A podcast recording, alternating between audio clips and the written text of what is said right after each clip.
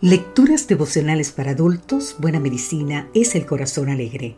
Cortesía del Departamento de Comunicaciones de la Iglesia Dentista del Séptimo Día Gascue en Santo Domingo, capital de la República Dominicana.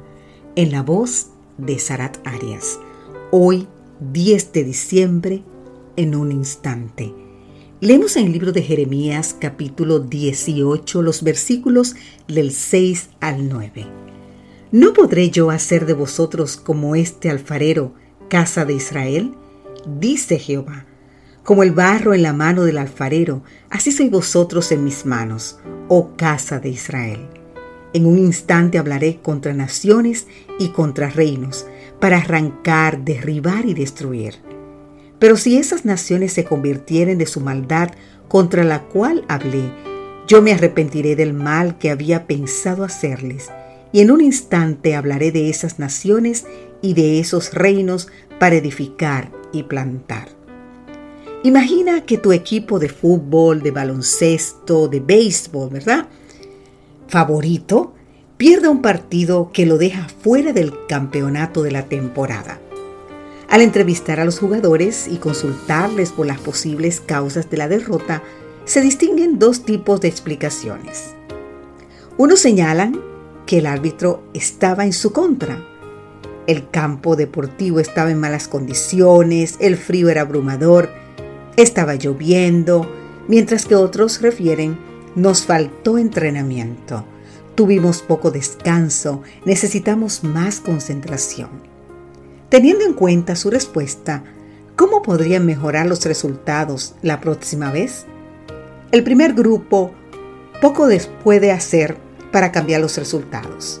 Su actitud resulta pasiva, puesto que el éxito o el fracaso dependen de las circunstancias medioambientales o la voluntad ajena. Por el contrario, el segundo grupo adopta una actitud más activa, ya que el entrenamiento, el descanso o la concentración dependen fundamentalmente de cada uno de ellos. En psicología, la percepción que tenemos sobre las causas de lo que ocurre en nuestra vida se denomina locus de control. Un locus de control externo es aquel cuyas causas se atribuyen a factores externos y un locus de control interno atribuye las causas del comportamiento a causas internas.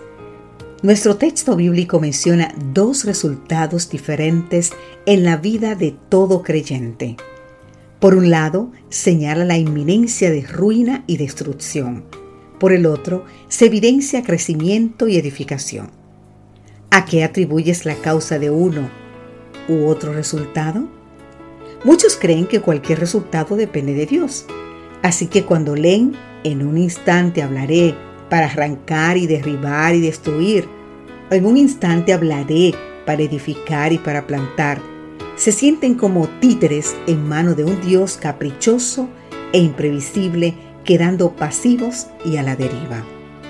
No obstante, aun cuando nuestra vida es como barro en las manos de Dios, aquellos que es capaz de cambiar el rumbo completo de nuestra vida es el poder de la elección. Tu voluntad, tu decisión es lo que habilita al Señor para actuar en tu vida. Depende de ti que elijas seguir a Dios y acepte su propósito en tu vida. Entonces, querido amigo, querida amiga, en un instante se ocupará Dios de tu edificación. Que Dios hoy te bendiga en gran manera en todos tus proyectos. Amén.